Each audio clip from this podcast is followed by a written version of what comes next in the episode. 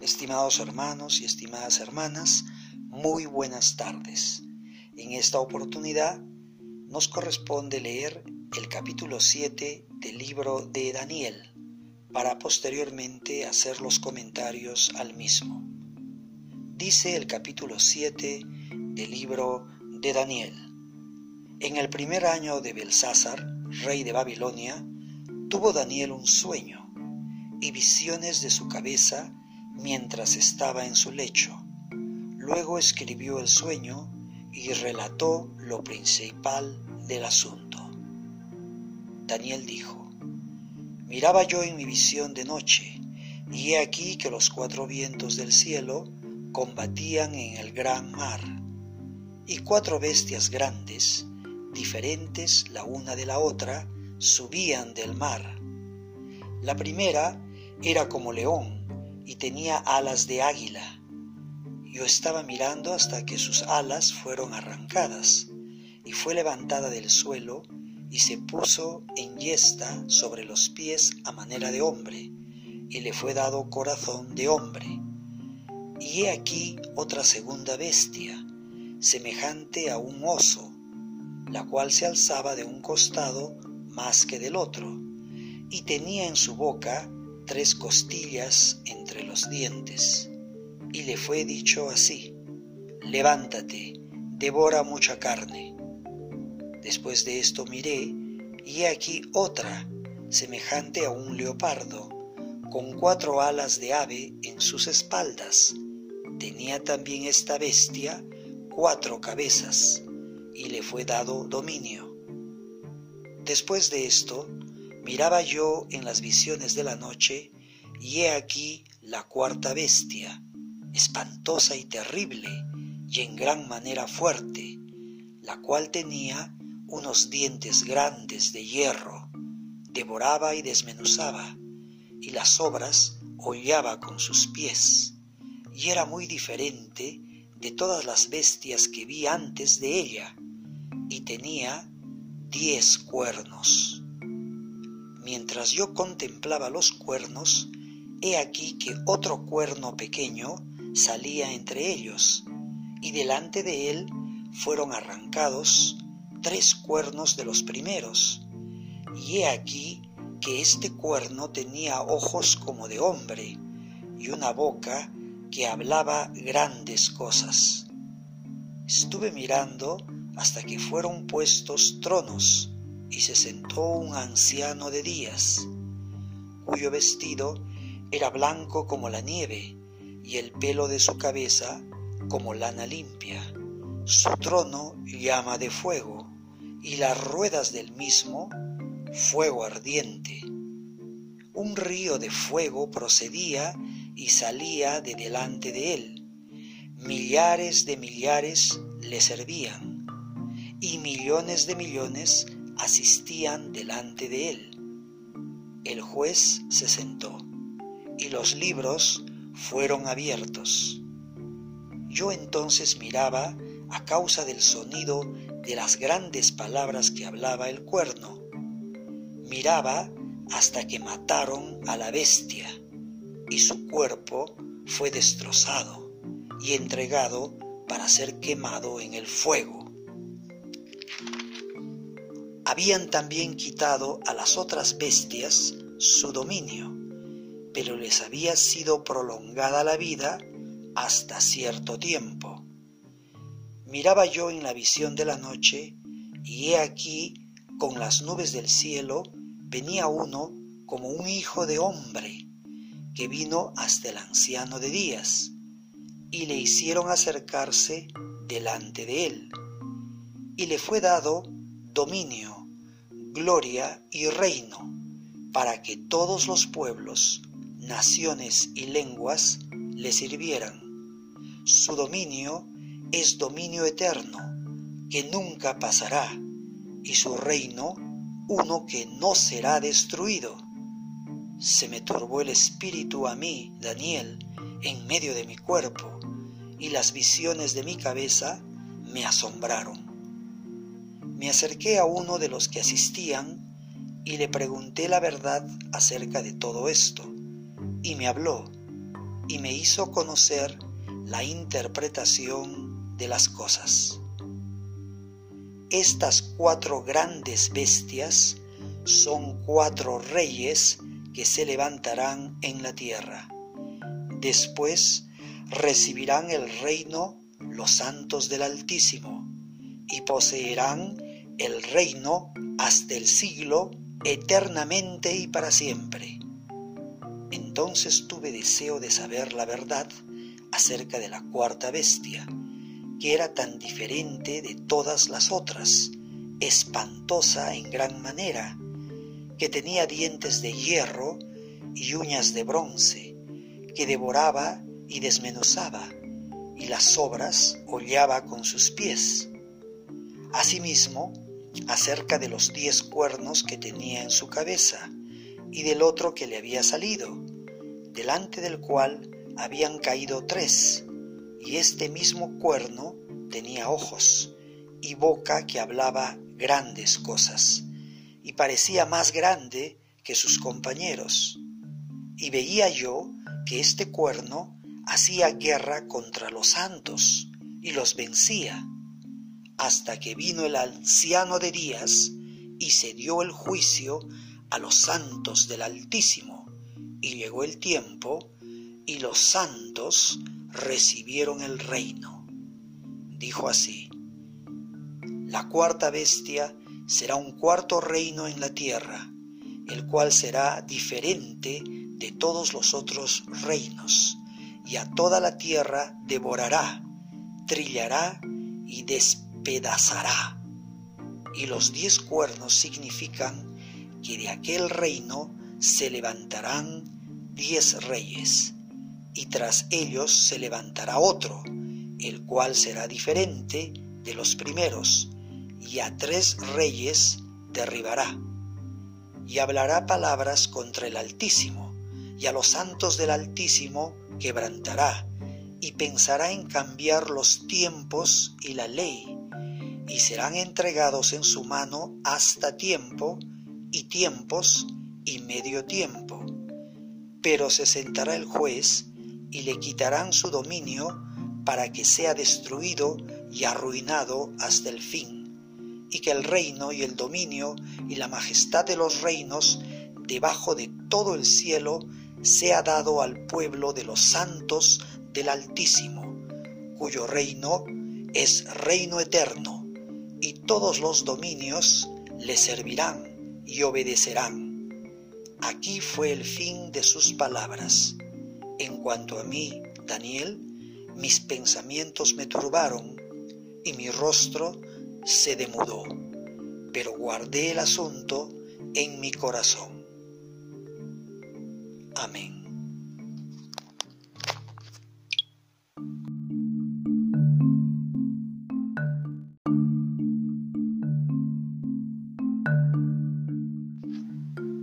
Estimados hermanos y hermanas, ahora compartiremos con ustedes los comentarios al capítulo 7 del libro de Daniel. Algunos estudiosos de las Sagradas Escrituras dicen que en esta segunda parte del libro de Daniel, que va desde el capítulo 7 al capítulo 12, predomina el género apocalíptico. A través de esos capítulos se alienta la fe de los fieles asegurándoles que los reinos paganos serán derrocados y que el único reino que permanecerá para siempre será el del Señor y sus fieles. Cuando en el versículo 1 se habla del primer año del reinado de Belsázar, probablemente se estén refiriendo al año 553 a.C. Cuando se habla de bestias, se refiere a bestias propiamente dichas o pájaros de rapiña, que eran los emblemas o símbolos de muchas naciones gentiles. Entre los versículos 4 y 7 podemos comentar lo siguiente. Las bestias aquí se corresponden con los metales de la estatua del capítulo 2 del libro de Daniel. El león con alas de águila representa al imperio neobabilónico. La parte final del versículo 4 quizás evoque la experiencia humillante de Nabucodonosor, tal como se describe en el capítulo 4. El oso, que se levantaba sobre uno de sus costados, se refiere al imperio medo. El leopardo simboliza el imperio persa. La cuarta bestia, demasiado horrible y que no se parece a ningún animal terrestre, representa al imperio griego. Los diez cuernos son una referencia a los reyes de ese imperio. Otros identifican las bestias en su respectivo orden, con el imperio neobabilónico, el imperio medo-persa y las tres costillas con sus principales conquistas, Lidia, Babilonia y Egipto. La tercera bestia representa al imperio griego y sus cuatro alas y sus cuatro cabezas corresponden a las cuatro principales áreas en que fue dividido el imperio a la muerte de Alejandro Magno en el año 323 a.C. Es decir, se referían a Macedonia y Grecia, bajo Antípater y Casandro, Tracia y Asia Menor, bajo Lisímaco, Siria, bajo Seleuco I, y Palestina y Egipto, bajo Ptolomeo I. El cuarto imperio, en este caso, es Roma, y los diez cuernos corresponderían a los diez dedos de sus pies. En el versículo 7 se habla de diez cuernos. El cuerno es símbolo de poder y autoridad y el número 10 de lo completo. Aquí representan a los reyes del imperio griego. En el versículo 8 se habla de otro cuerno más pequeño. Representa a Antíoco IV Epifanes. Por su insolencia, se aprecian en este cuerno las características del anticristo o de un poder mundial que actúa como ese anticristo. Cuando se habla de que fueron arrancados tres, el número tres también se usa con frecuencia para referirse a algo pequeño o insignificante, pero también a lo indefinido, pero no eterno. Aquí quizás sea una referencia a tres reyes que Antíoco derrotó, Ptolomeo VI, Filométor en el año 170 a.C., Ptolomeo VII, Evergetes en el año 168 y Artaxías de Armenia en el año 165. Es también necesario compartir con ustedes, hermanos y hermanas, lo que otros estudiosos de las Sagradas Escrituras opinan acerca del capítulo 7 del libro de Daniel. Ellos dicen lo siguiente, que Daniel mismo tuvo un sueño, que fue una visión de los futuros imperios mundiales. En el capítulo 2 de Daniel, la perspectiva humana sobre los reinos y los gobiernos es una imagen hermosa que la gente puede adorar en lugar de Jehová. En este capítulo 7 vemos la perspectiva divina sobre esos mismos reinos como una serie de bestias de rapiña, listas para devorar a la humanidad. La historia demuestra que el criterio correcto es el de Dios. Daniel recibió esta visión cerca de 14 años antes que los medos y los persas conquistaran Babilonia aproximadamente en el año 553 a.C. ¿Y qué hay con respecto a las bestias o a lo que representan las bestias? El león representa a Nabucodonosor y al imperio babilónico. Arrancarle las alas alude a su locura y que le fuera dado un corazón de hombre alude a su conversión. El oso simboliza a Media y Persia. Cuando dice que se alzaba de un costado más que del otro, se refiere a los dos integrantes dispares del imperio. Gradualmente, los persas ganaron supremacía sobre los medos. Las tres costillas en la boca del oso simbolizan los tres reinos regionales conquistados por los medos y los persas. ¿Cuáles son? Ya los vimos hace algunos minutos. Lidia, Babilonia y Egipto. El leopardo representa a Grecia y sus cuatro alas y cabezas hablan de la división del imperio griego en cuatro secciones luego de la muerte de Alejandro Magno. La cuarta bestia corresponde al reino de las piernas de hierro de Daniel en su capítulo 2 y simboliza al imperio romano. Los dientes grandes de hierro hablan de la fuerza militar incomparable de Roma. Y cuando en el versículo 7 describe que los devoraba y desmenuzaba, se ilustra la imposición de las leyes y la cultura romanas sobre los pueblos conquistados.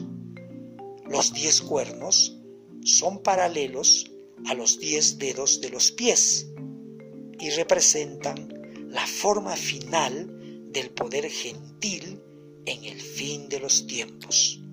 El cuerno pequeño tipifica el reino del anticristo que surge de los diez cuernos. Entre los versículos 2 y 3 se habla de las cuatro bestias grandes que subían del gran mar. Esto habla de los pueblos alrededor del mar Mediterráneo.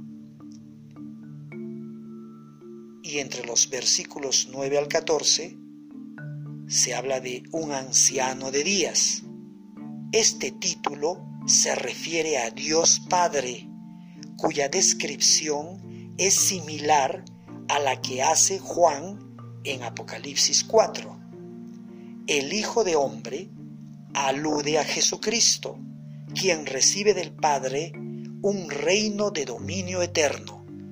Esta es una clara predicción de la coronación del Mesías para gobernar al mundo como rey durante el milenio. En el versículo 21 se habla de los santos. Los santos a que se refiere este capítulo son los verdaderos creyentes en Dios que gobernarán con Cristo en su futuro reino milenial. Entre los versículos 23 y 25 debemos de comentar lo siguiente. La actividad del anticristo que se describe aquí incluye blasfemias contra Dios, contra el Altísimo, y una intensa persecución de los santos de la tribulación. La referencia al tiempo y tiempos y medio tiempo corresponde a los tres años y medio o cuarenta y dos meses de la gran tribulación, es decir, a la segunda mitad del periodo de siete años de la tribulación. Estaremos también comentando acerca de ello cuando leamos y estudiemos el libro de Apocalipsis. Con respecto a los versículos 26, 27 y 28, se habla de que aquí fue el fin de sus palabras. ¿Qué quiere decir ello? esta porción de la profecía de Daniel concluye con la predicción de que el anticristo y la confederación de diez naciones serán derrotados cuando Jesús regrese a establecer en la tierra su reino milenial. Al final, la grandeza de este reino será eterna, puesto que el reino milenial se une al reino eterno de Dios. Gracias. Que nuestro Dios los bendiga a usted hermano y a usted hermana.